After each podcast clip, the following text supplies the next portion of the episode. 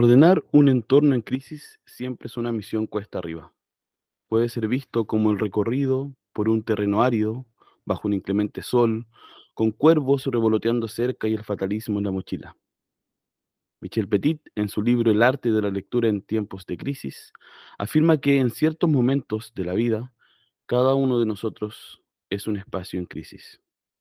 De ser así, todos podemos llevar, además, la crisis como parte del equipaje. Pero en el caso del adolescente, la crisis es mucho más que una compañera constante. Ellos son la representación de estos estados de crisis. No es su culpa, están adentrándose en un mundo contrario, donde los adultos toman decisiones ajenas a sus criterios, donde la vida se les hace confusa porque las cosas, como las tenían previstas, dejaron de ser como eran. Su cuerpo y su voz cambiarán, los ideales, sentimientos y la relación con el otro. Todo está bajo sospecha e irá cobrando nuevo significado. Esta es una de las poderosas razones por las que las representaciones culturales, sobre todo la literatura, el arte y la música, resultan un buen asidero en este tránsito. En ellos se establece no solo una organización, sino también los referentes necesarios para comprender el mundo e identificar al lector adolescente con esta reestructuración del universo.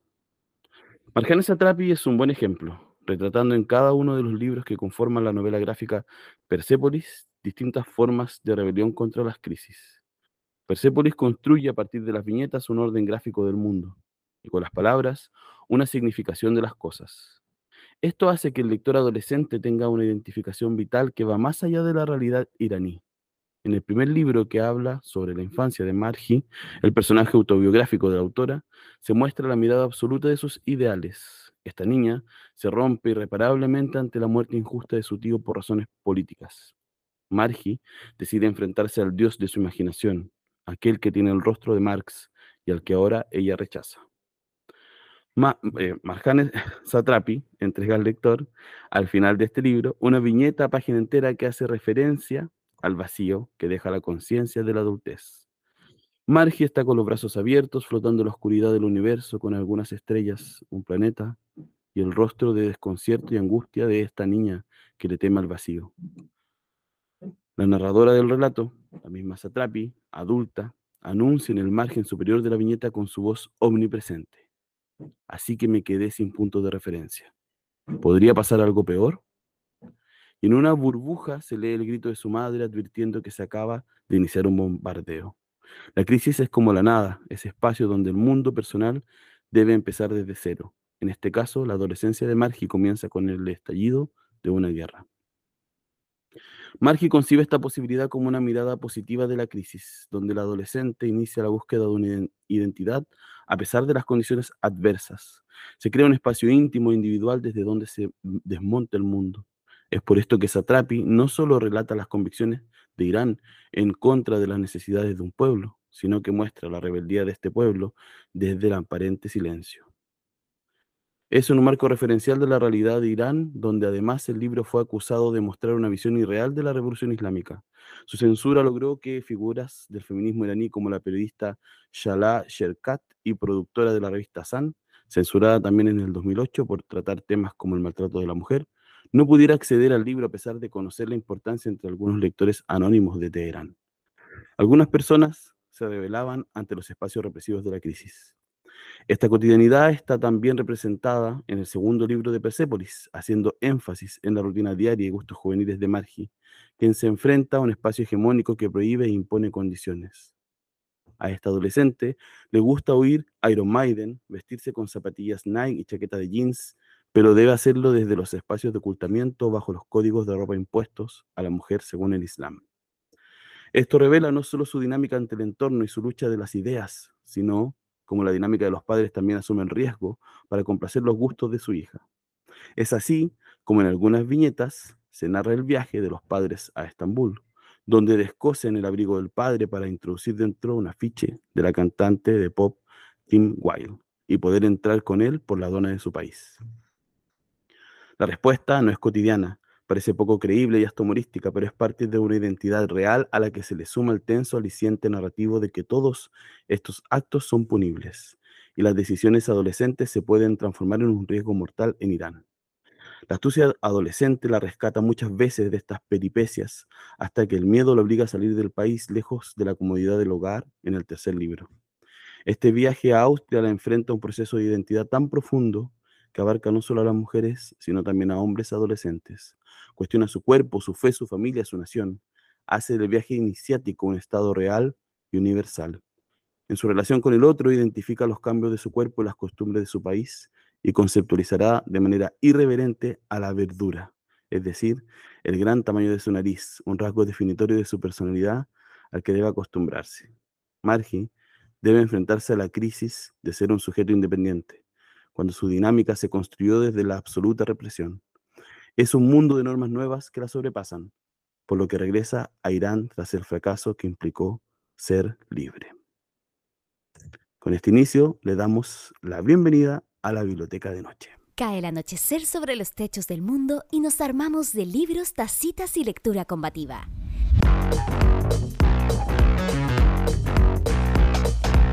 Encendemos el neón para abrir un día más la biblioteca de noche. La puerta está entreabierta para que te asomes y nos sintonices por Holística Radio. Se abren las palabras y encendemos nuestras mentes en este espacio radial para compartir el calor de las palabras en compañía de las voces tras los oficios del libro. Te estamos esperando frente a nuestros micrófonos con alta motivación y nuestras agüitas maliciosas de medianoche. Comenzamos.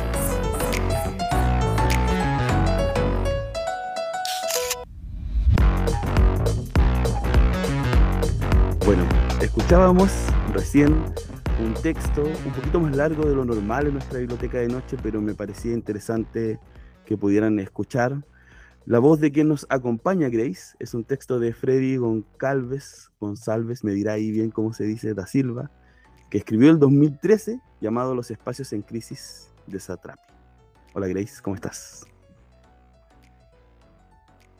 Querida, eh, te invito a que puedas activar tu micrófono. Pero mira, yo creo, puedo decir que es tu sello, podríamos decir. Siempre me pasa. Estoy bien, Seba, y tú. Bien. Mira, me gusta porque además hace que detone la risa al inicio de este programa cuando sucede eso. Pero... Eh, bueno, y revela mi, mi yo real muy despistada y dispersa también. Sí, está bien, está bien. Eh, también creo que puede ser parte de lo que eh, nos lleva a revelarnos contra este sistema, ¿cierto? No estar tan atento a todo a veces, ¿sí? Oye, Grace, ¿qué te parece un poquito antes de que le demos paso a nuestro invitado?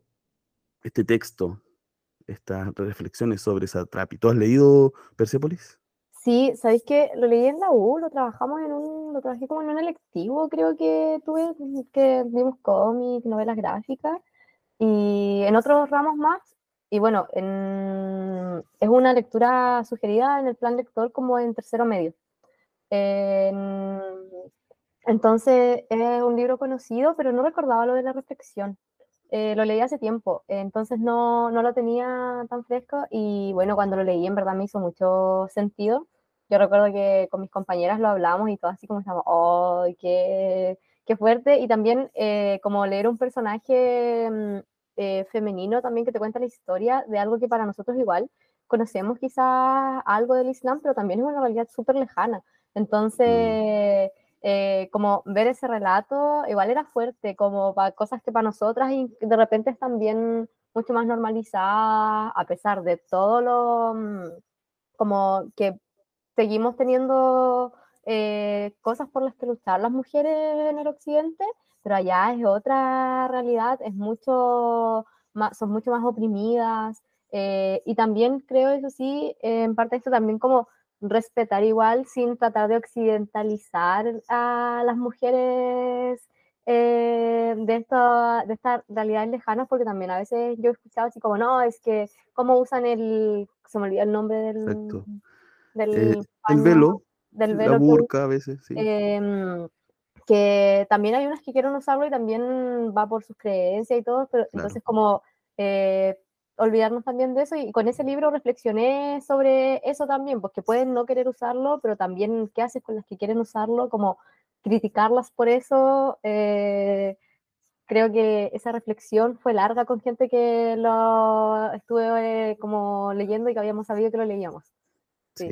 Y lo de Michelle Petit, igual me, mm, me gustó mucho con lo que partiste.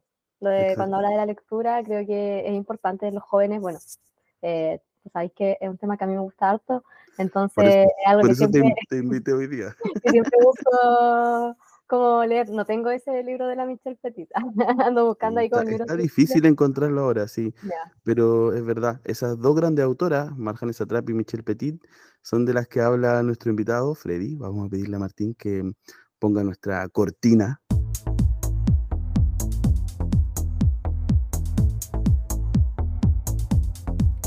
Las voces tras los libros.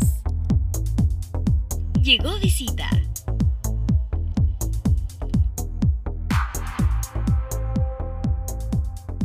Y bueno, le damos la bienvenida a Freddy. Freddy, ¿cómo estás? Hola, Sebastián. Hola, Grace, ¿cómo están? debo, decir que agradezco, Grace, que incorporaras la risa de inicio, rompe un poco la, la atención eh, inicial. Y nada más quería apuntar que escuchaba a Sebastián al principio y yo decía, wow, ¿quién escribió eso? no me acordaba, o sea, no era tan consciente. En algún momento era como, suena algo que diría yo de, Persepolis, pero, pero bueno, nada, luego sí lo configuré y dije, y además que la cita de Petit es una cita que uso mucho, por lo cual no, no tampoco era algo tan descabellado, pero hubo momentos en donde dudaba y yo decía, unible, ¿sabes? Como... qué, bien, Freddy. Oye, sí quería abrir con esa lectura porque me parecía interesante eh, buscar algo que escribiste hace tiempo, el 2013, 10 años ya, para que nos cuentes hoy un poquito en qué estás. Antes de eh, lanzarte las primeras preguntas, ¿cierto? De darte la bienvenida a la biblioteca de noche, quiero mostrar para el YouTube, ¿cierto? El librito, a ver si ahí la chunto, sí. Sí, ahí. Los jóvenes tienen voz. Eh, se ve cortadito, un poco cortado. A ver, ahí un poquito más. Ahí, sí, ahí sí. Más atrás, sí. Exacto. para que puedan, ¿cierto? Ahí observar la materialidad, si es que me tiene también, para eh, que puedan saber de lo que vamos a hablar hoy em, y, por supuesto, vamos a hacerte la pregunta ritual inicial. No sé si Grace nos haces los honores tú de abrir la entrevista, ¿vale? Esta, esta pregunta se la hacemos a todos los invitados y las invitadas. Eh, y bueno, en verdad, más que una pregunta en sí, son varias, pero es una invitación a presentarte eh, con la idea de que nos cuentes quién eres, qué haces y cuáles son tus obsesiones actuales. Sabemos que es amplio, pero ahí lo que tú quieras contarnos sobre, sobre ti eh, y quién, quién eres para que la gente te pueda conocer. ¿Quién eres? Es una pregunta muy complicada. En la actualidad, cualquier persona, eso es una trampa. Me están acorralando. Eh, ¿Quién soy? No lo sé. Estoy en configuración, digamos. Em, no, a ver.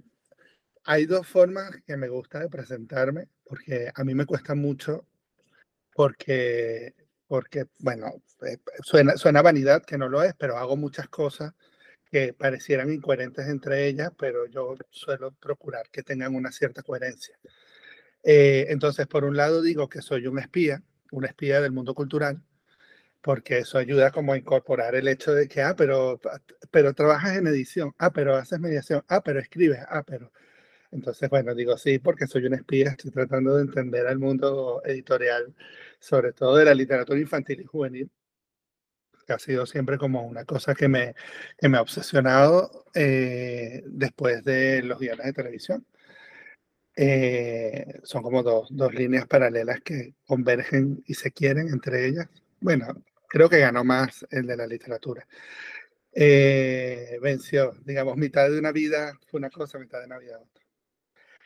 Eh, o la otra forma en la que me gusta presentarme también es que soy un mediador cultural. Me gusta mucho la, el término de, de la promoción, de la mediación lectora. Tengo complicaciones con animación, promoción y mediación lectora, pero eh, digamos que a mí me gusta mucho hablar de la mediación en general. O sea, eh, es a lo que me dedico actualmente. Eh, tengo un proyecto que ya lleva mm,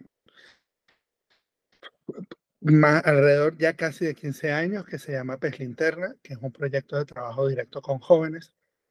A partir de allí, de la idea de ese blog, que es inicialmente eh, lo, que, lo que ocurre cuando nace Pez Linterna, es este blog eh, que se puede encontrar, peslinterna.com.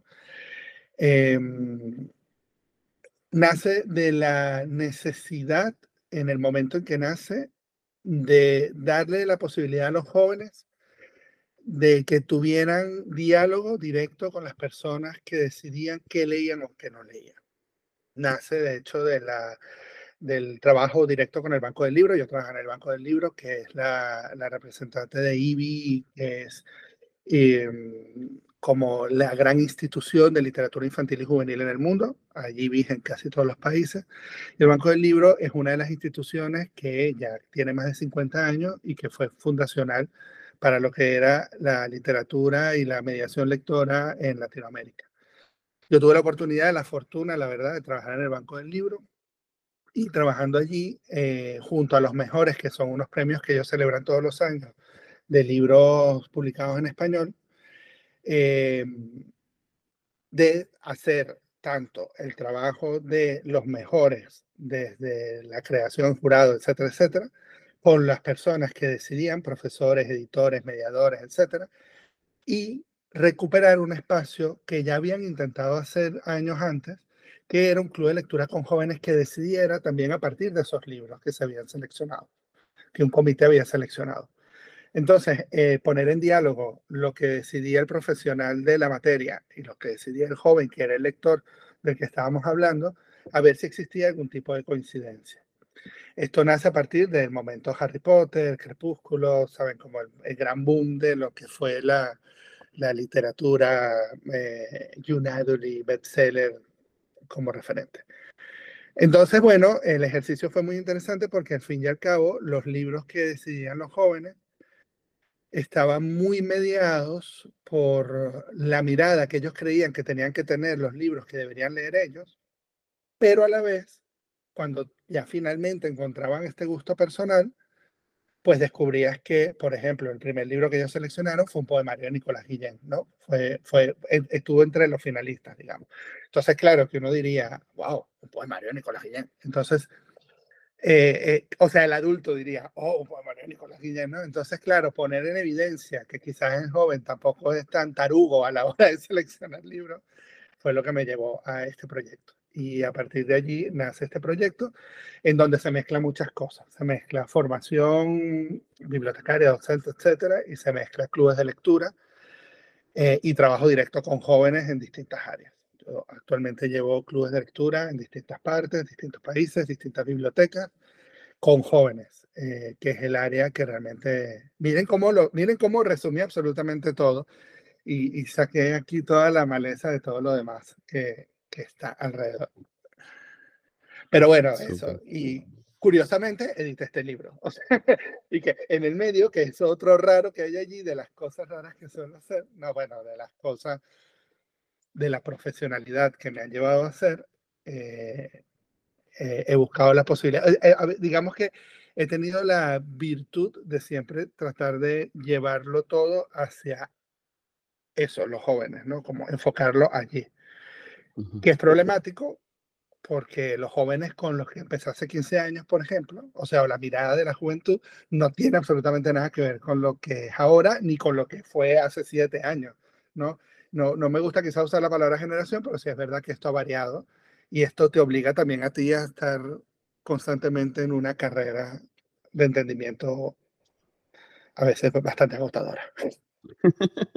Claro, claro, es verdad, porque además, eh, como tú bien dices, cambian la, ju- la juventud, es cierto, las formas de ser joven, Mm. eh, pero también la mirada que uno tiene desde su generación hacia la juventud Claro. eh, es un prisma extrañísimo, ¿cierto? Que, que se va mezclando. Oye, Freddy, dale unos dale. No, no, no, y qué es eso, que por ejemplo, este, yo mantengo el blog por amor, pero incluso la idea del blog como tal, pues en la actualidad es como curiosa, ¿no? Entonces, eh, digamos que incluso estos formatos con los que iniciamos nosotros también han variado. O sea, no solo se trata de la idea del joven, sino de cómo se comunica este joven, cómo, qué es lo que expresa, cómo lo expresa este joven eh, de la actualidad, o estos jóvenes, o estas jóvenes, o estos jóvenes, y he estado. Súper. Oye, Freddy, eh, mira, hiciste un buen resumen y además nos cuentas, em, creo que estas relaciones posibles con el mundo del libro, ¿cierto? Porque claro, si bien hace cosas muy diversas, podría haber sido una de esas, por ejemplo, que te dedicas a, eh, no sé, a navegar eh, en alta mar y que, no sé, busca ciertos minerales. No, no, es tan disruptivo, pero me parece además que es un viaje bonito el que, el que sucede cuando descubre uno otro oficio dentro del mundo del libro. Gracias es, el misterio, es el misterio del espía, Sebastián. Digo que son muchas cosas para que la gente diga, ah. Me encanta, me encanta, me encanta. Además, sí, se, se te ve en varios lugares. A mí me sorprendió mucho. Eh, yo, eh, quizás me he alejado harto en lo personal como mediador de la literatura infantil y juvenil. Eh, por eso además invita a Grace, que tiene mucha más relación con, con esa literatura. Eh, pero también me sorprendió saber que libros tuyos están publicados acá en Chile, eh, que, que, son de acceso, se, se leen algunos de ellos. Eh, María Diluvios, creo que María Diluvios, ¿cierto? Se llama. María Diluvios, eh, sí. Lo, lo, lo, había visto antes, había visto tu nombre, pero no había asociado tu cara cuando nos conocimos, así que mira, me parece hermoso. Oye, te quiero invitar, antes de que nos lancemos, ¿cierto? A, a pensar juntos, a imaginar, a, a, conversar, ¿cierto? Que nos cuentes un poquito del libro que vale. tenemos, ¿cierto? En, en nuestro poder y que finalmente nos une hoy. Me pareció muy interesante, yo no quiero contar tanto, quiero que tú en, en tus palabras nos narres un poquito qué, qué, vamos a encontrar en Los Jóvenes Tienen Voz, qué, qué hay acá. Fíjate que fue una experiencia muy curiosa porque me escribe el, el jefe editor Juan Felipe Córdoba de, de, la Universidad del Rosario, de la editorial de la universidad en Colombia. Eh, no, no, o sea, no sé muy bien si era un poco en plan, asesórame o, o en la asesoría como, listo, eres tú, o sea, nunca voy a entender el clic exacto, pero, pero fue como muy interesante porque ellos habían realizado, eh, a ver, este libro parte de una necesidad muy específica de la Universidad del Rosario. Ellos habían hecho un estudio con jóvenes que se llama ¿Qué piensan, sienten y quieren, creo, los jóvenes, creo que así se llamaba la encuesta, que fue una encuesta que organizó la, una, una empresa que se llama Cifras y Datos junto a la Universidad del Rosario. Y claro, aquí ocurre un fenómeno muy extraño porque ellos hacen esta primera encuesta y luego de la, la, esta primera encuesta es prepandemia, llega la pandemia y entonces, claro, todas las necesidades o querencias de estos jóvenes en los resultados de la primera encuesta varían en la segunda en donde además el foco se centra en no solo en el tema de la salud, que fue uno de los grandes temas por los cuales los jóvenes luego en Colombia se alzaron en movimientos sociales, etcétera, sino también en la inseguridad que le generaba el Estado político y de donde nace de hecho el cambio de esquema político en Colombia. La pandemia fue eh, fundamental allí. Entonces, eh, en este proceso que fue eh, los resultados de las encuestas, hay un capítulo del libro que habla de eso, es tan evidente como el cambio radical de la mirada de los jóvenes hacia las grandes instituciones políticas y, y, y religiosas, incluso con la iglesia también hubo mucho movimiento, eh, pero como la universidad y la educación se mantenían de manera sólida. Entonces ellos querían hacer un ejercicio sobre tratar de entender el concepto de los jóvenes.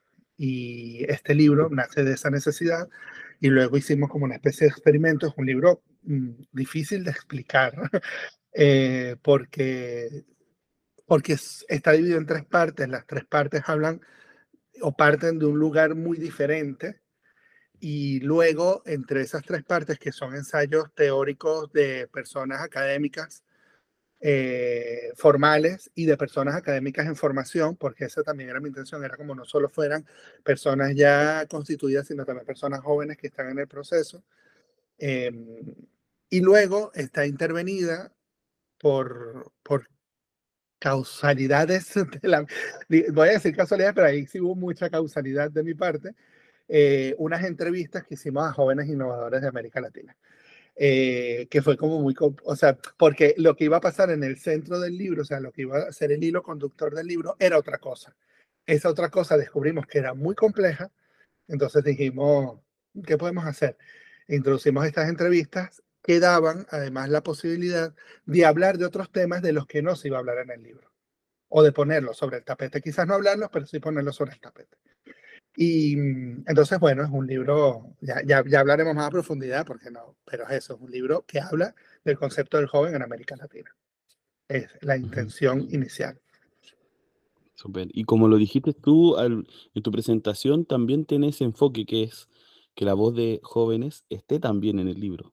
Creo que eso es, es, poco eh, probable encontrarlo en un libro que es de una universidad, que tiene textos críticos y ensayísticos, entonces se agradece también ese, ese respiro y esa... Es, un alivio. es un alivio, sobre todo porque además contrastar la realidad con lo teórico. O sea, porque el problema está siempre que cuando hablamos del pensamiento crítico desde la universidad o de la academia, todo es muy teórico, ¿no? En este caso hay cifras detrás, hay encuestas, resultados, todo bien. Pero luego en la práctica hay otras cosas que están ocurriendo que se nos escapan de las manos. Y yo necesitaba esa práctica allí. O sea, necesitaba esos jóvenes diciendo, eh, bueno, tal vez, si lo vemos desde este lado, sea diferente. Y, y para mí fue increíble, de hecho, las entrevistas las hice yo en la, intervención. Eh, son esas entrevistas, son entrevistas larguísimas que luego tuve que resumir en dos o tres páginas, pero son entrevistas de dos horas porque para mí eran como, dame más, dame más, dame más unos personajes increíbles, además que me costó encontrar, porque eso era otra, era, hay poco espacio de los jóvenes, incluso hasta sospechosamente hasta en Internet, de jóvenes que estén haciendo cosas disruptivas eh, fuera de los espacios de redes sociales, etc. Gracias, Grace. Eh, otra vez, ¿no? eh, que me parece súper interesante. Eh, pero me, entra una duda, eh, la selección, por ejemplo, a quienes entrevistaron, ¿cómo, cómo fue eso? Eh, ¿Consideraron ciertos criterios, no sé, que fueran de distintos, no sé, niveles socioeconómicos, distintos eh, acceso a la cultura?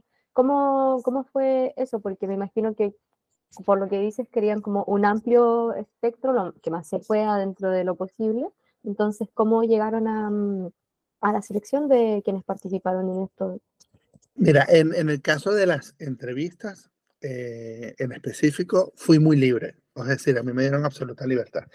Entonces, yo sí quería que hubiera diversidad racial, diversidad eh, de contextos. Eh, y fíjate, lo más curioso y lo más difícil fue la diversidad racial. O sea, si los jóvenes tienen pocos espacios dentro de las redes, eh, los jóvenes negros, las jóvenes negras este, o los jóvenes negros eh, están en una situación más de desventaja. ¿eh? Me costaba mucho encontrar, por ejemplo, contacto con jóvenes que pudieran hacer proyectos innovadores que no tuvieran un aval detrás, ¿sabes? O una educación privada o un, o un apellido que los avalara. Y no eran por cuestionar el trabajo que ellos habían logrado, sino era más bien el, me gustaría entender la innovación desde otro lado, porque además este libro tampoco es ingenuidad, es una universidad privada, ¿no? La que está financiando el libro y mucho de lo que habla dentro del contexto de universidad que hablan, porque la Universidad del Rosario es, creo, una de las más viejas de Latinoamérica, de las más antiguas. Entonces, claro, cuando hablan, por ejemplo, en toda la parte histórica, hay mucho de la Universidad del Rosario allí, de los rosaristas, etcétera, ¿no? Entonces, claro, a mí me importaba también como, bueno, romper también un poco la línea y, provocar allí una, como una, un, clac, clac. Eh, por ejemplo, hay cosas que yo lamento, y lo digo en el libro, en algún momento lo apunto al final, no, no incluir a, gente de Centroamérica, porque fue muy difícil encontrar gente de Centroamérica que me respondiera, porque yo sí traté de ponerme en contacto con ellos, pero que me respondieran o atendieran a la solicitud era complicado, porque era muy difícil cómo conseguirlos a ellos eh, fuera de los espacios de, redes sociales que ya entendemos que tienen también sus formas, ¿no? Fue difícil. Eh, algunos, por ejemplo, en el caso de mm, Florencia, que es argentina, me contactó con Lu porque se habían conocido en un proyecto ese año que es de Perú. Y, y Florencia y Lu están dentro del libro y son dos personajes además muy interesantes. A mí los, y que los autores ahora me van a decir que no es que no quiera los autores del libro, ¿no? yo lo sé. Y está muy bien, han hecho un, gran trabajo, pero a mí es que las entrevistas me apasionaban muchísimo, muchísimo. Entonces, claro, digamos que hubo también como esa red también entre ellos. ¿no? Como en el caso de Florencia y Lu, fue directo, fue Florencia la que me llevó a Lu. Yo no conocía, y no hay información de Lu en ningún lado, lamentablemente. Eh, por ejemplo, estaba en la raya, en el borderline entre el joven y el adulto, Legman Tiller, pero era un chico que hacía un trabajo increíble en tribus indígenas, usando ingeniería y respetando como el la identidad cultural de los pueblos originarios a los que iba. Entonces, claro, era como, a ver, ¿cuántos que cumples años tuyos sacando así la cuenta? Todavía eres joven. Y luego serás joven adulto. Ahí hubo como una permisividad de mi parte. Pero claro, es que la historia de él y cómo construye la empresa en la que trabaja, que se llama Guayuda, con los Guayú, eh, parte de una identidad propia que nace del padre que es indígena, pero además nace de un lugar eh, nace de toda su juventud, o sea, es un trabajo que él ha estado haciendo desde muy joven, ¿no? Constantemente. Y dije, esto yo necesito contarlo. Y luego con, lo, con los textos teóricos, las personas jóvenes sí eran personas con las que ya yo había tenido contacto, que los había visto en congresos, que los había visto en varias, o había escuchado algo que habían hecho, entonces allí sí los invité ya de manera mucho más formal a, participar dentro del libro. De hecho, eh, hay un capítulo maravilloso sobre las periferias, que estaba escrito en portugués porque es Bruno Sousa y Felipe. Eh, uy, el nombre de Felipe, el apellido de Felipe. Siempre se me olvida el apellido de Felipe. Costa, creo que es. Ya lo reviso. Felipe Costa, sí. Bruno Sousa y Felipe Costa son muy jóvenes, son, son muy, muy jóvenes. Eh, de hecho, él lo llaman Bruninho, y él es un, un, y odia ya que lo llamen Bruninho, obviamente, ya es Bruno Sousa, ya tiene 25, 26, no me acuerdo. Eh, pero me parecía muy interesante porque él siempre, su trabajo ha estado muy vinculado siempre desde la mediación en bibliotecas comunitarias de una zona súper periférica de Brasil. Y yo dije, yo necesito este texto que rompa también con la idea de centralizar eh, la idea del conocimiento de la universidad, etc. O sea, que es lo que te digo, tratamos de ser lo más disruptivos posible, entendiendo que la universidad era una línea de acción importante y, y, y, lo social y lo cultural, sobre todo lo social. Me, me, me encadeno un poco, eh, perdónenme, si en algún momento me encadeno. No, no, está, está bien. No pasa nada. no gusta. Sí. Pero qué interesante lo que menciona y lo que, mm, aunque es breve, pero suena súper interesante lo que hace cada uno y una de las personas que entrevistaste. Creo que se les da poco de repente, eh, no sé si valor es la palabra, pero o poca palestra quizás a los jóvenes y a las jóvenes en estas cosas y socialmente, no sé, acá en Chile por lo menos, se suele como ningunear un poco y tirar hacia abajo a las juventudes, lo que eh, en particular, eh, yo estoy muy abanderada hace un rato por la niñez y la adolescencia, como que yo soy profesora, entonces desde ahí nace un poquito esto. Entonces la, la, peleo mucho con mis mismos colegas de repente, como el respetar los derechos y también valorar como las acciones que van haciendo, porque de repente esperamos que hagan lo que nosotros queremos más que lo que ellos o ellas, ellas pueden querer. Y creo que es súper importante valorar que, y de hecho algo que dices así como, que quieren, de los jóvenes hoy en día. Y, fíjate que es muy curioso porque de los seis chicos, por ejemplo, que, entrevisté, de los chicos y de las chicas, y de los chicas, porque es eh, género no binario, eh, es muy interesante porque las, digamos que las tres personas que, han mantenido de manera sostenida un proyecto y que, y ha tenido largo aliento han tenido apoyo de la universidad eh, en distintos niveles. Pero las otras tres personas eh, que lo hacen, bueno, eh, Pamela la, en México está muy ligada con organizaciones de, de, lucha contra, de lucha por el medio ambiente que, que pues, la llevan a otro lado, ¿no? Pero por ejemplo, Luis Florencia, Florencia que estuvo muy, muy implicada con la Marea Verde en Argentina, luego de que de ese proyecto perdiera interés en alguna de las organizaciones, ese proyecto se quedó allí. Entonces, claro, es como aliento de un día, ¿no? O Luke trabaja eh, vinculado con una asociación cristiana, siendo género no binario, por los derechos de los niños trabajadores, porque no puede cambiar el sistema y necesita que los niños tengan una protección.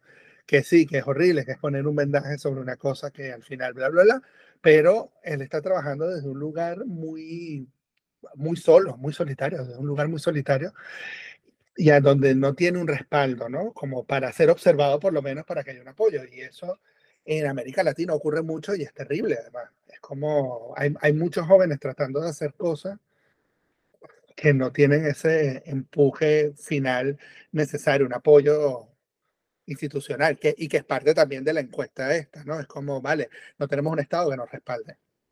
Entonces, la educación es lo que nos debería respaldar. ¿Lo está logrando? Ya esa nos lleva a otros miles de cuestionamientos. De, los que no va el libro, pero digo, esto va como una reflexión. Oye, Freddy, eh, me gustaría preguntarte, eh, porque finalmente de, de tu presentación y del libro hay algo que cruza esto, que es tu preocupación, ¿cierto? Por cómo visibilizar, movilizar, em, abrir, ¿cierto? El diálogo con jóvenes, pero también quizás que otras, otros y otras que somos adultos, eh, también eh, podamos abrir esa visión que tenemos, ¿sí? Que muchas veces es sesgada, Grace lo dijo, hay una, un ninguneo, una ceguera. En Chile tenemos un presidente que es joven, ¿cierto? Eh, y es parte de lo que se usa en contra, ¿cierto? Muchas veces de él, de que no sabe, de que quizás le pasa algo como que, que inevitablemente revolucionario le, le mueve porque necesita, porque es joven, imaginándolo como que casi que tuviera quizás 13, 14 años en una etapa hormonal de verdad intensa. Eh, entonces, me gustaría saber cómo ha sido enfrentarte a eso, porque seguro hay un, hay eh, algunas personas que quizás no están tan a favor, o quizás es difícil que entre esta idea de entender que el concepto de joven es mucho más amplio, mucho más diverso, mucho más enriquecido y que siguen siendo y los, y serán sujetos de derecho, ¿cierto? Exacto, sujetos de derecho. Nunca antes, mejor dicho. A ver, parte del, del subtítulo del, del, libro, que es eso, por un diálogo ciudadano entre generaciones, procura eso, procura abrir la posibilidad de que exista un diálogo entre el, el adulto y el joven. Yo creo que ha habido una ruptura de paradigma importante también dentro de la sociedad a varios niveles y eso le está costando entenderlo tanto al adulto que ha vivido en, en otro espacio, en nuestro status quo, y al joven que no tampoco vivió en lo, otro, ¿no? O sea, aquí, aquí, aquí es siempre difícil hablar del tema porque pareciera que somos buenos y malos, ¿no? Y no se trata de eso, se trata de dos estados distintos en una situación complicada. Y estamos viendo una situación complicada a nivel mundial, eso también es verdad. Entonces, em, es difícil, es difícil porque el adulto siempre cree tener la verdad absoluta. Eh, la verdad absoluta porque digamos que ha vivido bajo el confort de que las cosas salgan bien o mal, pero dentro de ese confort, de que por lo menos tienes la certeza de cómo se debe actuar, ¿no? Y los jóvenes pecan también de creer tener la verdad absoluta y quizás el diálogo allí eh, porque quieren generar un cambio, pues, y porque, y porque, porque quieren generar un cambio o porque no quieren generarlo, porque también hay una gran población que simplemente se ha derrotado y que eso es otra gran preocupación de parte de los jóvenes.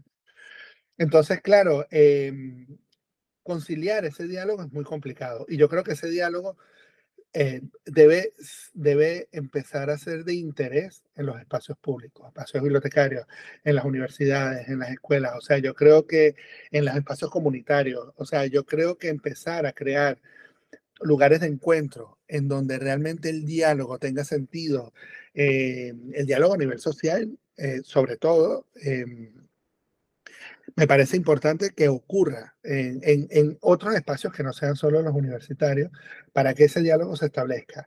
Tú me preguntas cómo lo llevo, yo lo llevo fatal, yo lo llevo fatal porque, porque es terrible, porque es muy difícil lograrlo, o sea, y es mucho más difícil por parte del adulto, honestamente. O sea, creo que los jóvenes son más permeables a, a, tener la posibilidad de abrir el diálogo. No estoy diciendo que sean más fáciles, estoy diciendo que sean más permeables que el adulto y eso siempre es muy complicado. Parte de la, la otra gran intención del libro va, de allí, va de, bueno, aquí hay una serie de personas que han trabajado eh, han, investigado y han trabajado desde el conocimiento una idea de, del joven.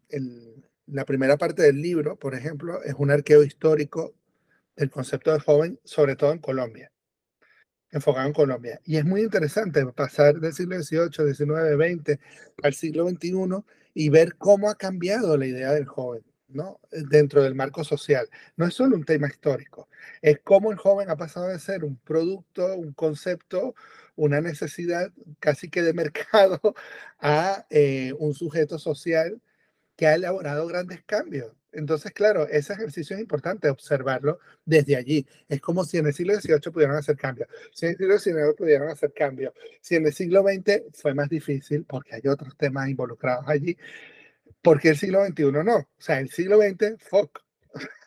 Qué problemático ha sido para nosotros más que los anteriores. Em, entonces, claro, es, una, eh, eh, es, es difícil. En resumen a tu pregunta, es súper complicado, pero yo sí creo que eso, hay que conquistar espacio. Eso también lo creo. Oye, yo quisiera decir nomás algo breve de lo que decía como de los adultos y los jóvenes. Me hace mucho sentido esto de que son más permeables quizás, eh, porque en mi caso pasa como apoderados. Eh, disculpen, no sé si se escucha, está ladrando mi perrita, ¿lo escuchan? ¿No? Ah, ya. Eh, que no ha dejado de molestarme todo el rato. Em, que es muy difícil de repente, yo siempre lo digo, como es más fácil llegar a un acuerdo de cómo, no sé, resolver conflictos o conversar ciertos temas con los clases y les estudiantes que con apoderados, apoderadas, apoderadas. Es súper complejo como de repente, porque, no sé, son, son más como de algunos muy, muy exigentes, entonces como que no quieren salirse de eso y como que ahí una de repente en el, ahí en el, en el, papel de profe como tratando de mediar, y yo siempre he dicho que es mucho más fácil eh, conversar y dialogar con los y las estudiantes que con la gente más adulta. Creo que en eso sí me hace mucho, mucho sentido lo que dice Freddy.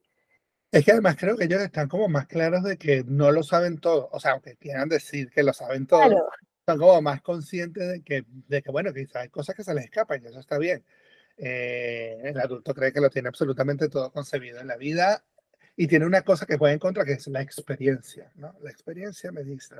Y bueno, no todas las experiencias son iguales, lamentablemente. De hecho, a mí como igual, como profe joven, a mí me dicen así como de repente, ah, es que tú, o tú eres muy joven, es que tú, eres, tú no eres mamá, también ese es como el, el, otro recurso que se utiliza mucho, tú no eres mamá, entonces ahí siempre como, efectivamente, yo no soy mamá, pero he estudiado, sí, estudié esta carrera, me dedico a esto, o sea, algo debo saber, algo debo saber, como, y me digan así como... Eres mamá, es muy duro, ¿eh, Grace? Sí, sí, eh, eh, ahí es como guardar a la compostura porque estoy en el trabajo, ah, pero ese, me enoja más que el que el, eh, eres muy joven, pero es muy recurrente.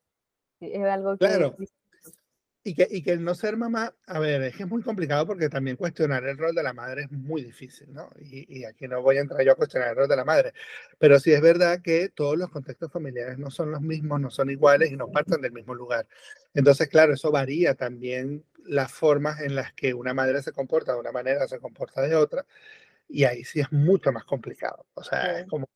Y claro, ahí es importante el rol del profesor, eh, es fundamental para mí, para mí es de los más importantes. O sea, yo soy mediador. Yo siempre dije, jamás seré profesor de adolescentes porque paso un rubro distinto que no me interesa.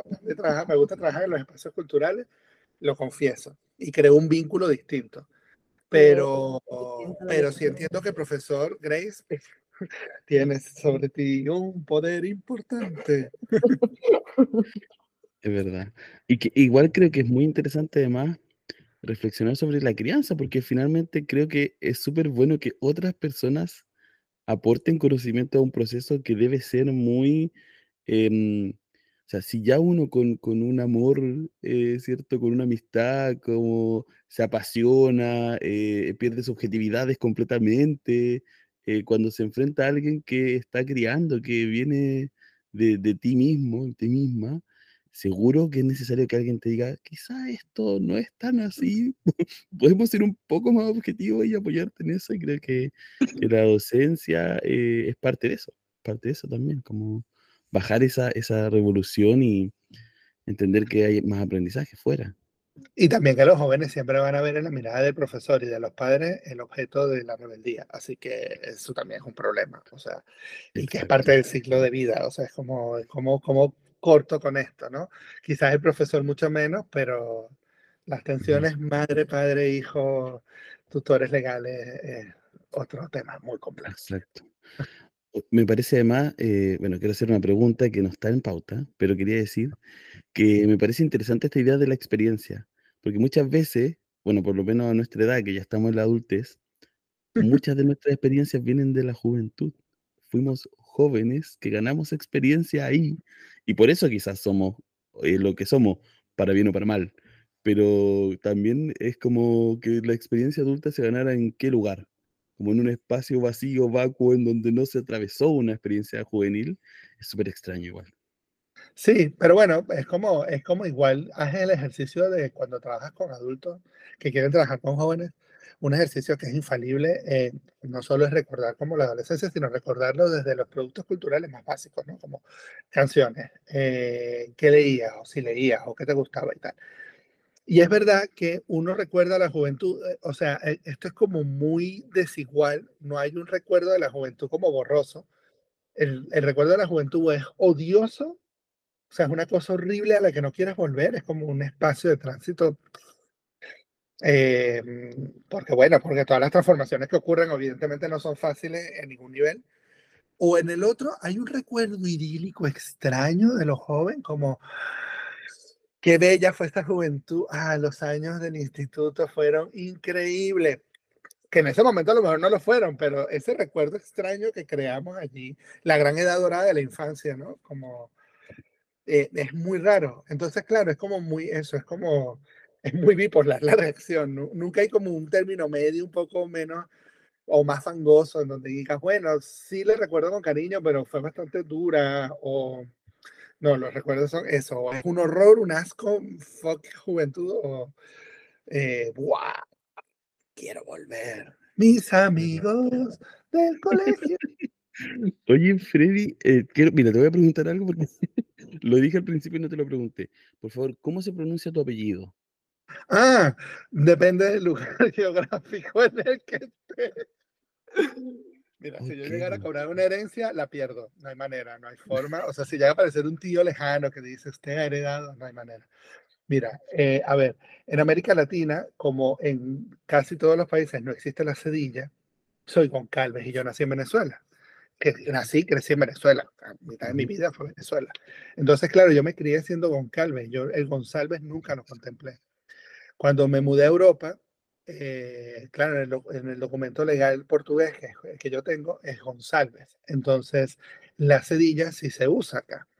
Entonces, ha sido un problema eh, loco para mí siempre porque mitad de mi vida fui Goncalves, la otra mitad fui González. Espía, Sebastián, espía. Espía, es verdad, hasta con cambio de, mira, con nombre incluido. Sí, hace mucho sentido todo. Sí. No soy Freddy, soy... Ah.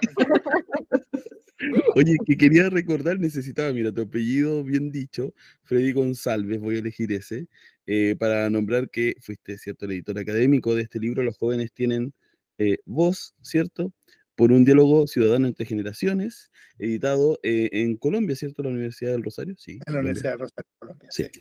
Eh, ¿Y por qué quería decir esto? Porque estamos además saliendo, o deberíamos estar saliendo, por la radio Lafkenche, que se gestó esta relación con una radio comunitaria en la región del litoral. Y bueno, mandarles saludos, que recuerden con quién estamos hablando, ¿cierto? Y lo que quiero decir, a dónde voy ahora con esto, es comentar que eh, este programa está grabado, estamos hablando de diferentes lugares, yo estoy acá en la precordillera de Linares, Grace está en Puerto Varas, ¿cierto? Más al sur de Chile, mucho más al sur, serán 6, 7 horas, Grace, creo, desde acá. Freddy está en España, ¿cierto? Sí. ¿En qué lugar de España está Freddy? En Gijón, al norte. Mira, y lo que te quiero preguntar para toda esta contextualización, ¿cierto? Y que recordemos en, en qué estamos, ¿cierto? A, la, a, las auditoras y auditores, es una pregunta que nos viene obsesionando, yo diría, en esta temporada de la biblioteca de noche.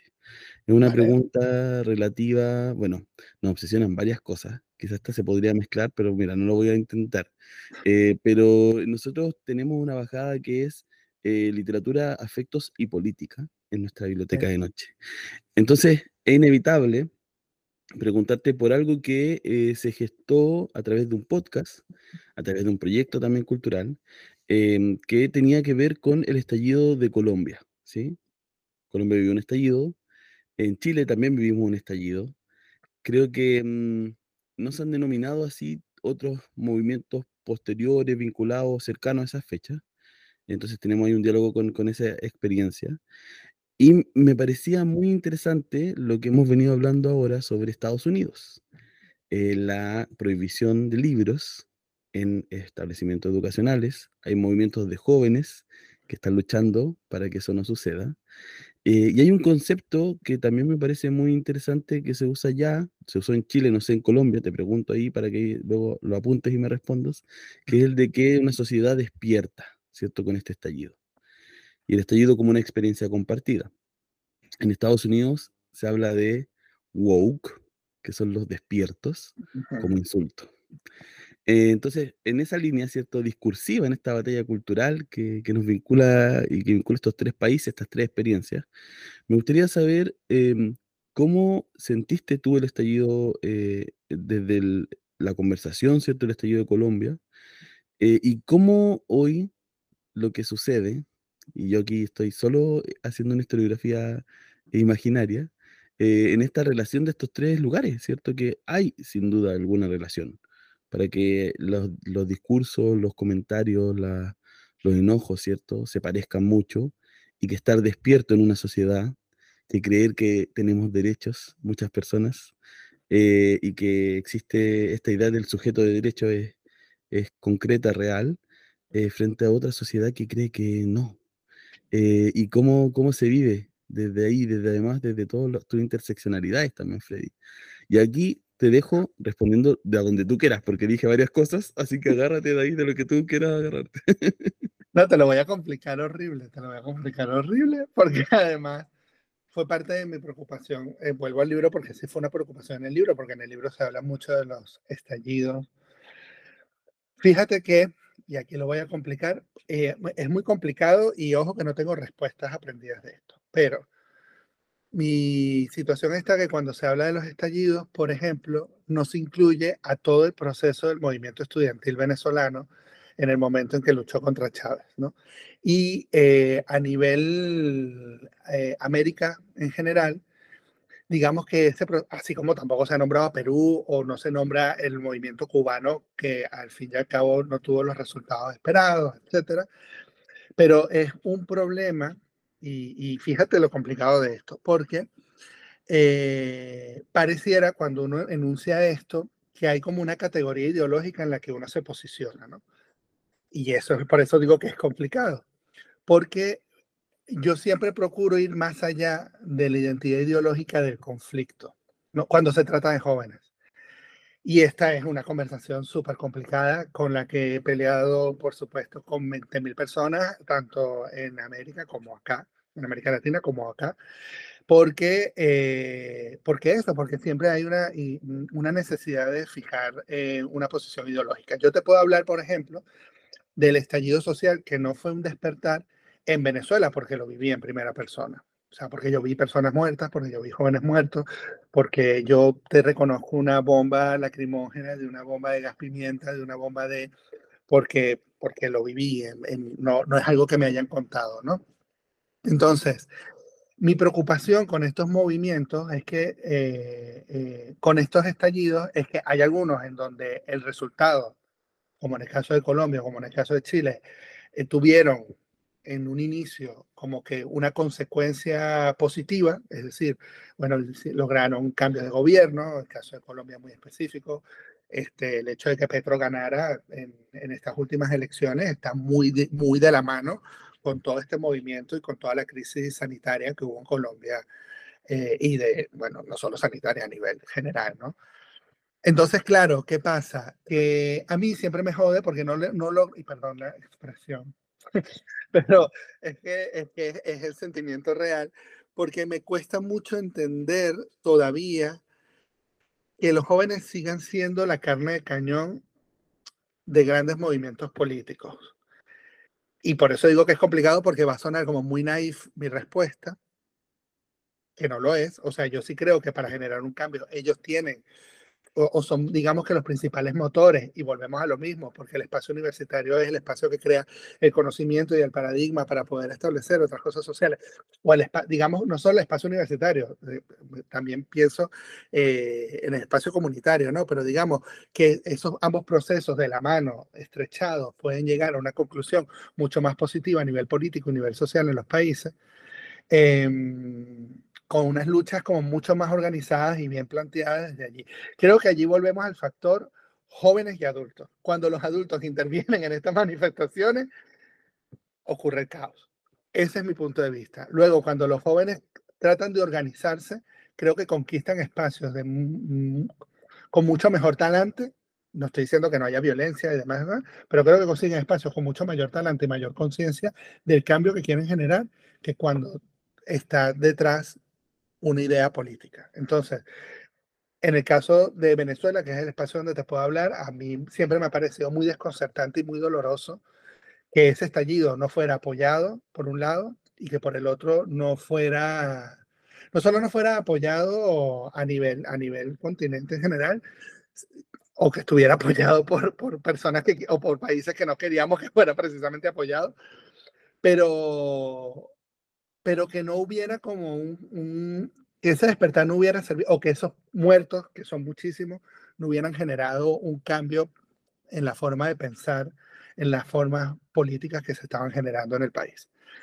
Entonces, claro, para mí es muy doloroso y es muy conflictivo hablar de eso por esto, porque es como Chávez no se toca, pero Maduro no es Chávez, y, bueno, yo nunca voy a, o sea, nunca voy a olvidar, y perdón que lo traiga a colación, pero ahí ya que trajiste ese tema, yo nunca voy a olvidar un día de la juventud en donde estaba el gran Gustavo Dudamel, al que todo el mundo venera en la Orquesta Sinfónica de Venezuela, tocando en un evento público de Chávez, mientras en otro lado estaban mandando a un montón de jóvenes. ¿Eso se habló? No se habló, no existe. Entonces, claro, eh, el Día de la Juventud. Entonces, eh, por eso creo que para mí el, el el, el, problema político en América Latina, mientras siga tan amarrado al tema ideológico, no va a haber un diálogo real mm, de, de cambio general. Eh, sé que es más conflictivo en zonas como en, en, lugares como Chile o en lugares como en Argentina, sabes que han vivido una dictadura mucho más cercana y mucho más férrea y eso es mucho más complicado el diálogo allí. Pero pero creo que hay que lograr espacio. Fíjate, en el libro hay un capítulo en donde en Colombia se creó un estatus de la ciudadanía juvenil en el 2011 y es un espacio en donde los jóvenes pueden llevar, es el único espacio que existe en América Latina donde pueden llevar hacia el, al Congreso cambios que luego se van a discutir dentro del Congreso.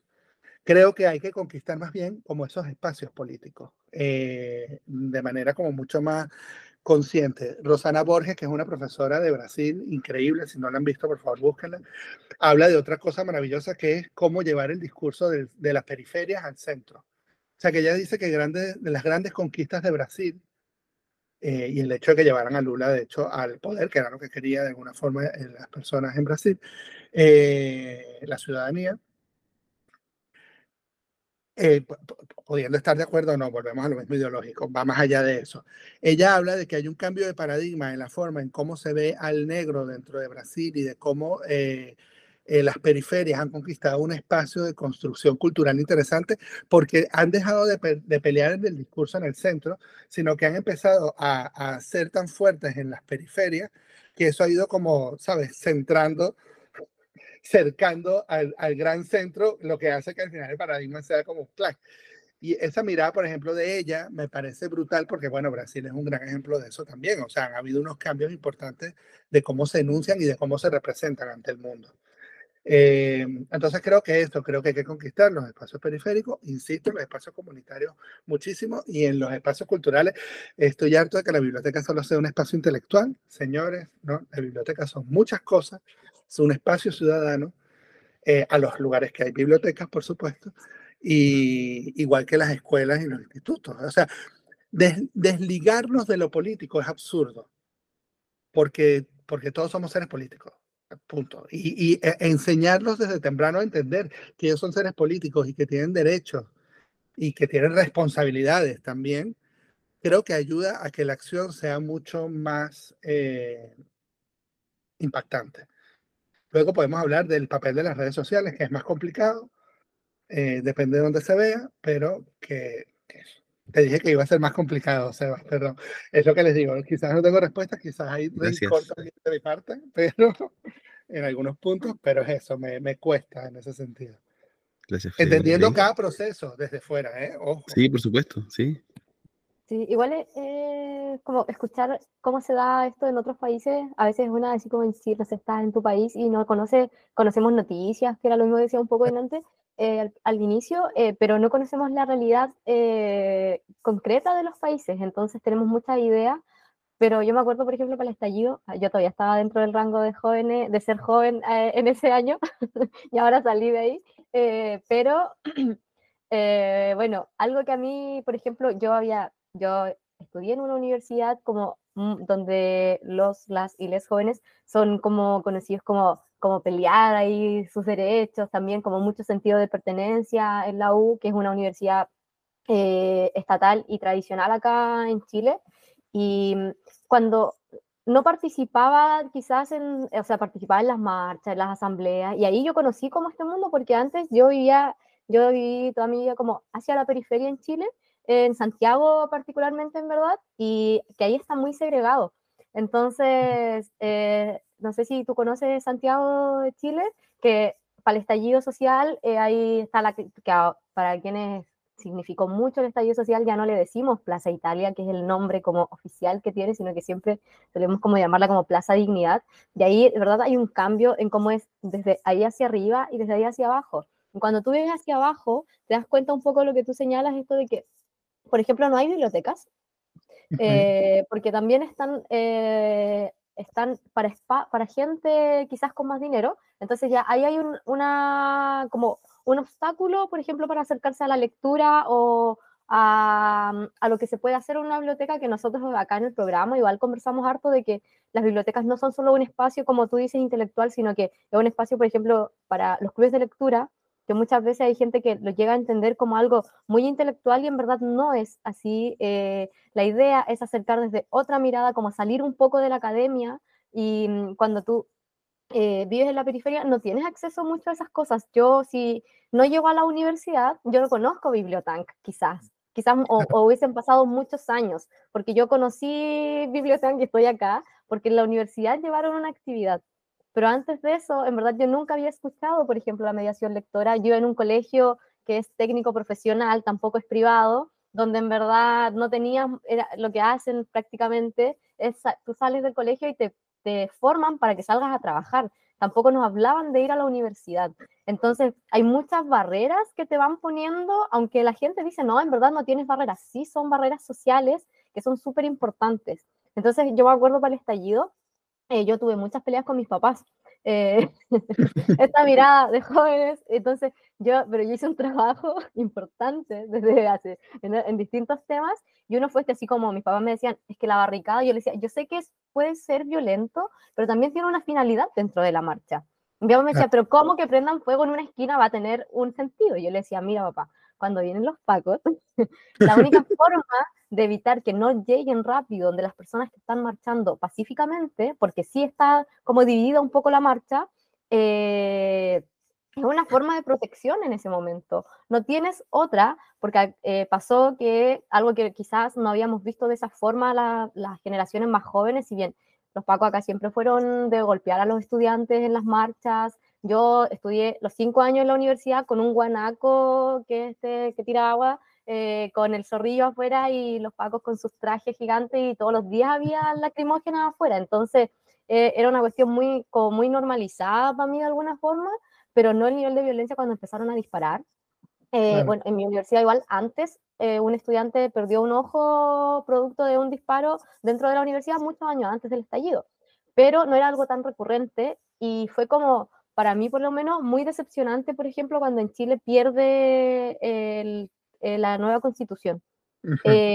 yo, yo vi gente adulta sufriéndola, pero yo noté que en la gente que ya quizás, insisto, ¿no? ahora ya no somos eh, dentro, estamos dentro del rango jóvenes, pero sí gente joven como muy triste. Una situación que para nosotros, para nosotras como, eh, como de la misma edad, es súper, súper triste porque sentimos que eh, fue una lucha súper importante para quienes nos comprometimos con ese, con participar.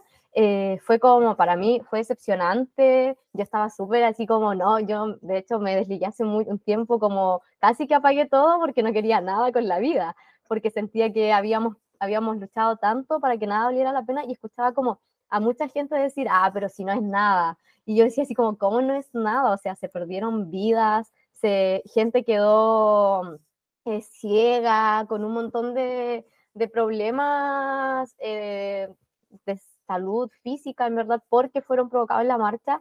Y es súper complejo quizás eso como de, de que recaiga de alguna forma eh, como en los y las les jóvenes esta lucha y más encima cuando las cosas quizás no salen como esperábamos, nos digan como que no es importante. A mí me, a mí me duele, así como eh, es, es, doloroso cuando estás tan comprometido y comprometida porque incluso, como tú dices, también es muy ideológico acá en Chile, eh, post eh, dictadura también, hay mucho como esta frase de, ay, cualquier cosa que tú digas como de sobre tus derechos te tachan al tiro de comunista. Claro dices algo y no sé si allá pasará, pero tú eres comunista. No, yo estoy peleando, no sé, que mi jornada laboral sea respetada, ah, no, que comunista. Yo estoy respetando, yo estoy luchando para que todos tengamos derecho a la educación, no, que comunista. Entonces también como que cualquier cosa que los jóvenes digamos, ese es el comentario que viene al tiro, como, no, no, no, comunista. Y es como, a mí me da rabia.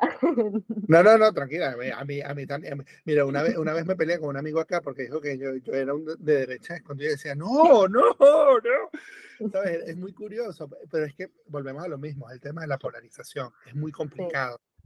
Y es muy complicado, sobre todo, por eso digo, también depende de la memoria histórica del país. Es mucho más complicado en Chile porque hay una memoria histórica mucho más reciente, y, o Argentina, eh, o sabes que en otros, por ejemplo, Venezuela es un caso raro porque estos jóvenes de ahora que tienen 20 años han vivido en, el mismo gobierno durante 20 años.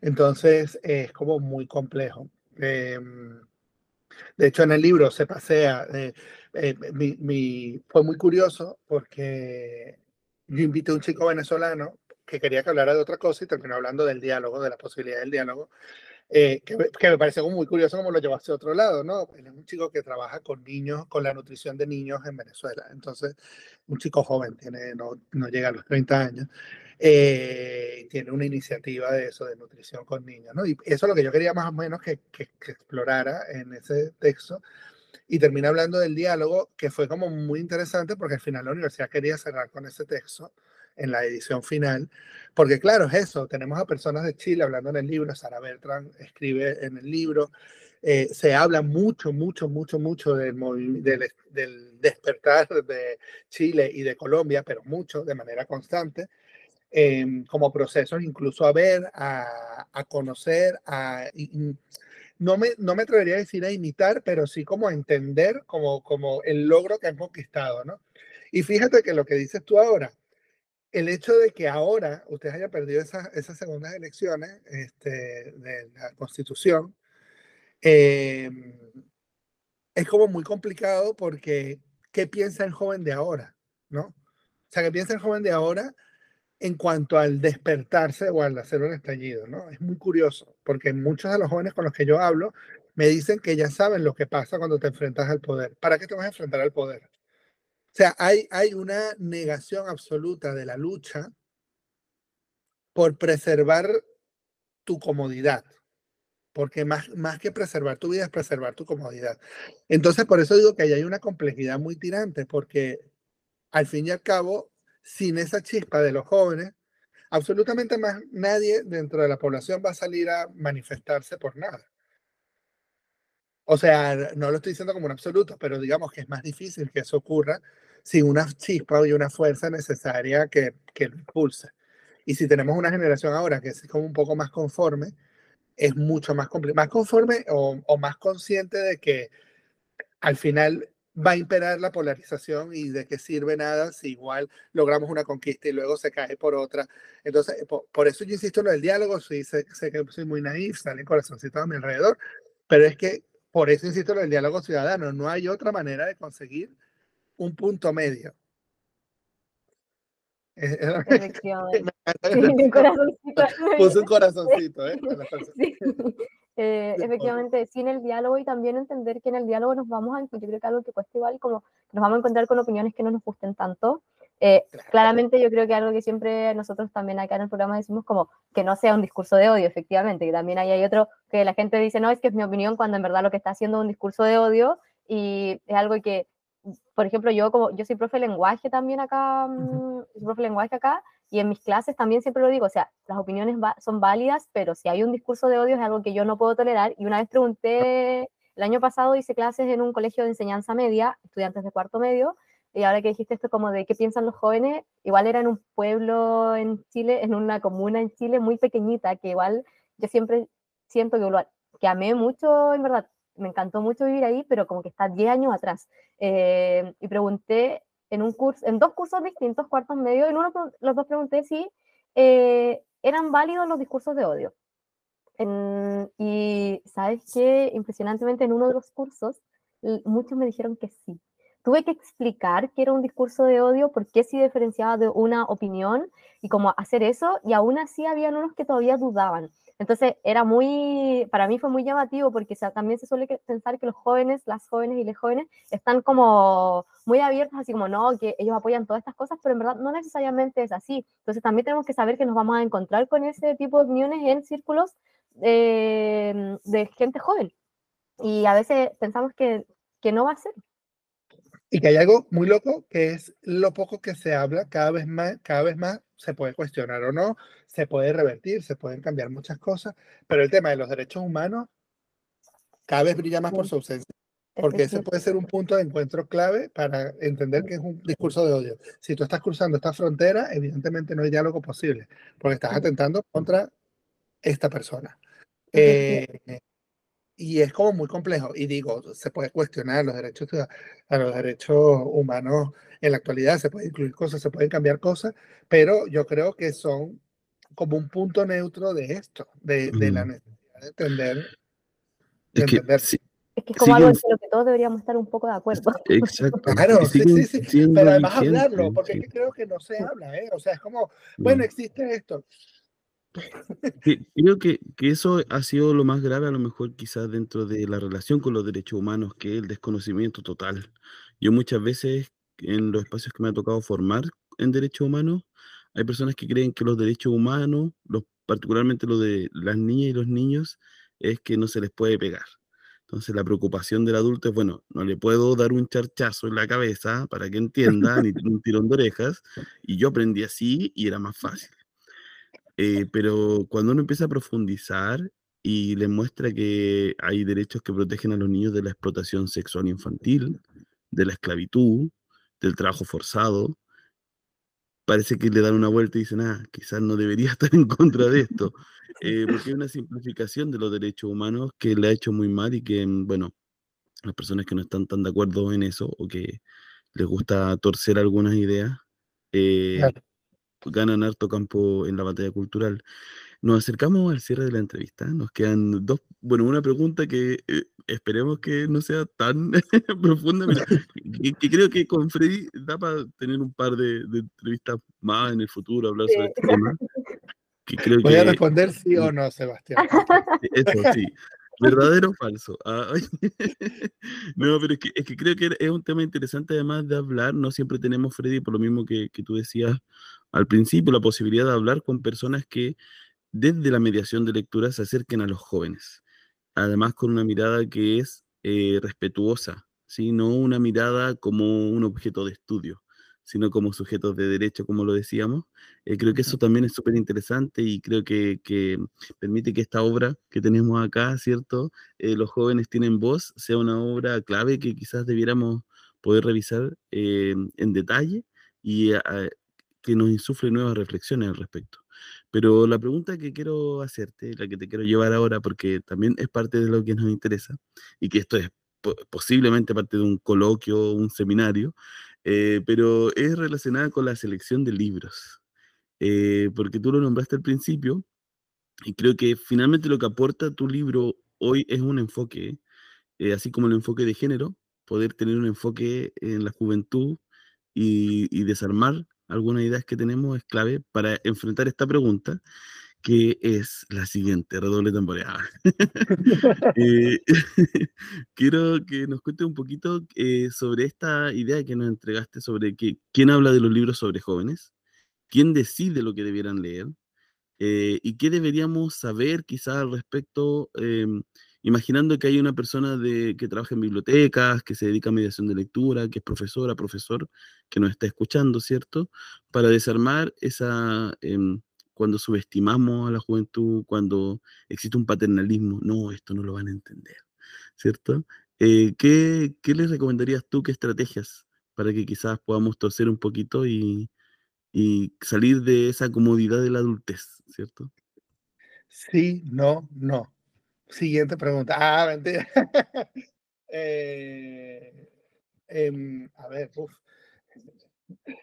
A ver, estoy tratando de elaborar la respuesta a lo no, dilo como, como necesites decirlo, no, Freddy. No, no, no, no, no, sobre todo para no encadenarme, que este tema, eso sí puede ser muy largo, un tema.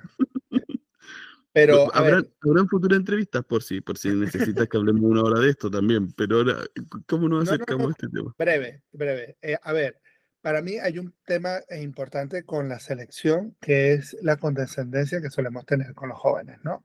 A la hora de, elegir libros. Existe, eh, mm, esto es una discusión como muy tonta, pero bueno, la literatura para jóvenes existe, ¿verdad? Es, es una, una forma de creación de libros que existe. Hay sellos editoriales que se especializan en eso.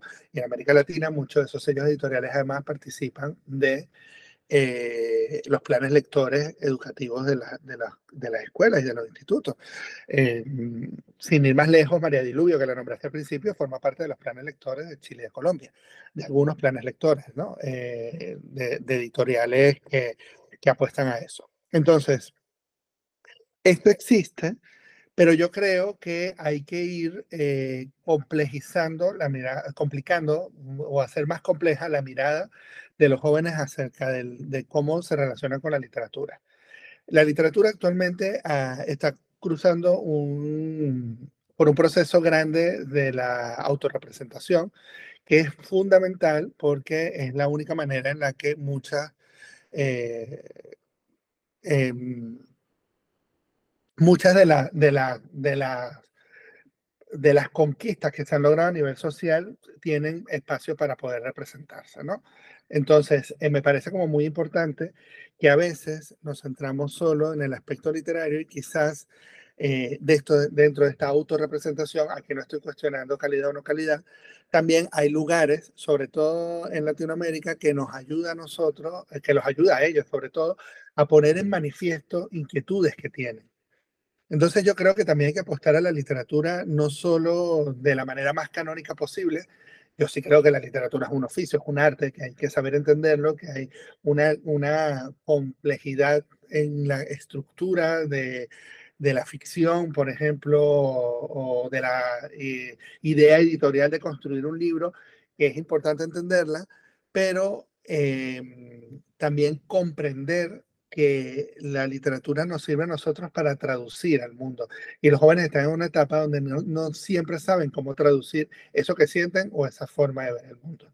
Entonces, creo que debemos quitarnos el chip de literatura juvenil, creo que debemos ampliar el marco y, miren que estoy echando este, bosta a mi terreno, pero digamos que hay que ampliar el territorio, siempre lo digo, entender, de que, entender también cómo son estos jóvenes. Si tú le das a, un joven que tiene un proceso lector eh, desigual con respecto a sus compañeros, no esperes que él vaya a entender un poema de Gabriela Mistral de la misma manera que lo van a entender los otros, eh, que lo va a entender otro que tenga un, recorrido eh, lector diferente. O sea, creo que hay que entender, hay que establecer vínculos con los lectores para entender cómo son sus recorridos eh, sus evoluciones lectoras y a partir de allí saber qué se le puede ofrecer o qué no.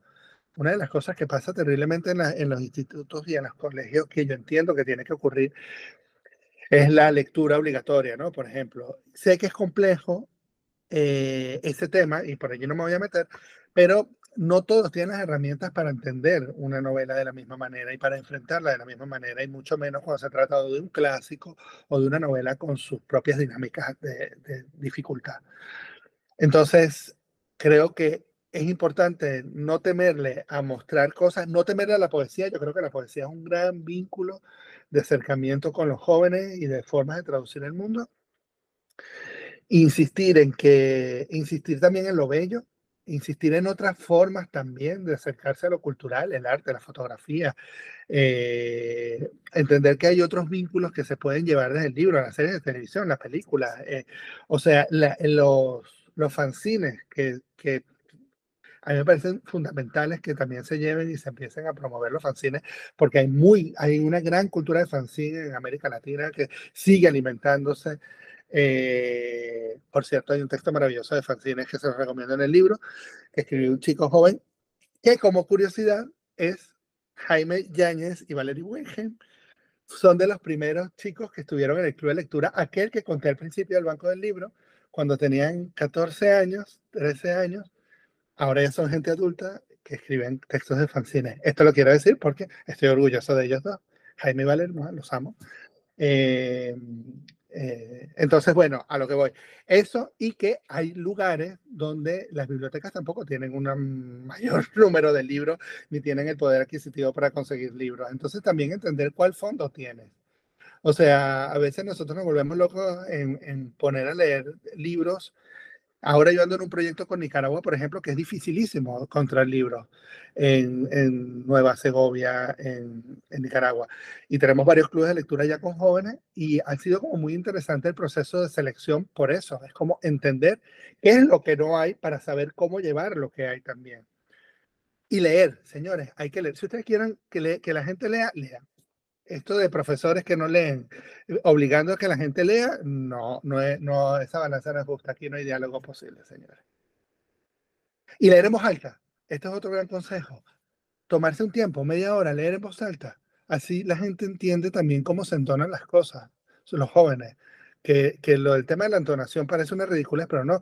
Si tú estás leyendo un texto que no sabes cómo leer porque no entiendes qué es un punto y coma, una coma o algo, te vas a aburrir leyendo porque estás leyendo una cosa mecánica y no estás entendiendo un carajo.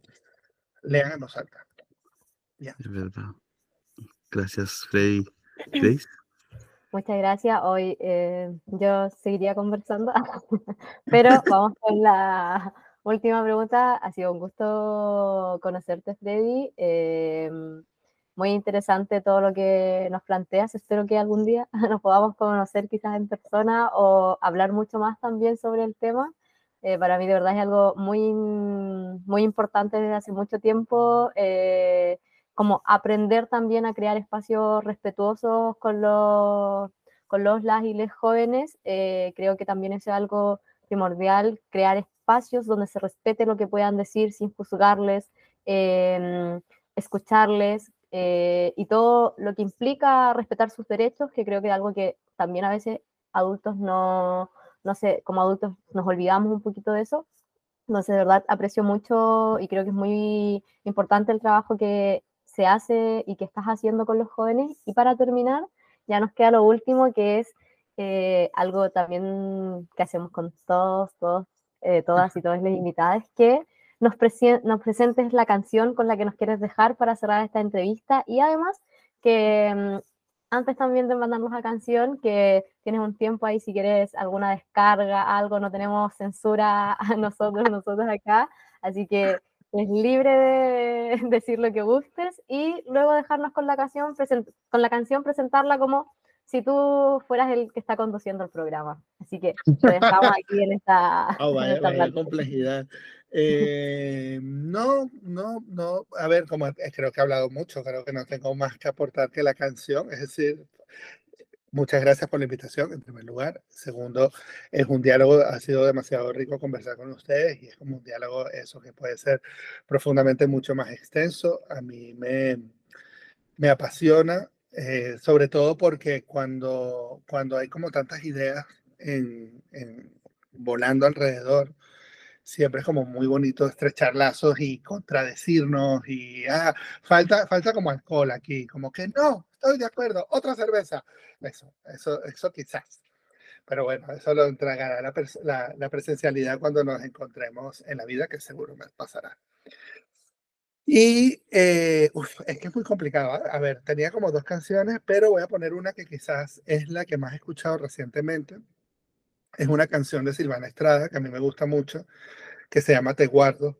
No sé si la han escuchado. Eh, es, no la han escuchado. Es una canción romántica.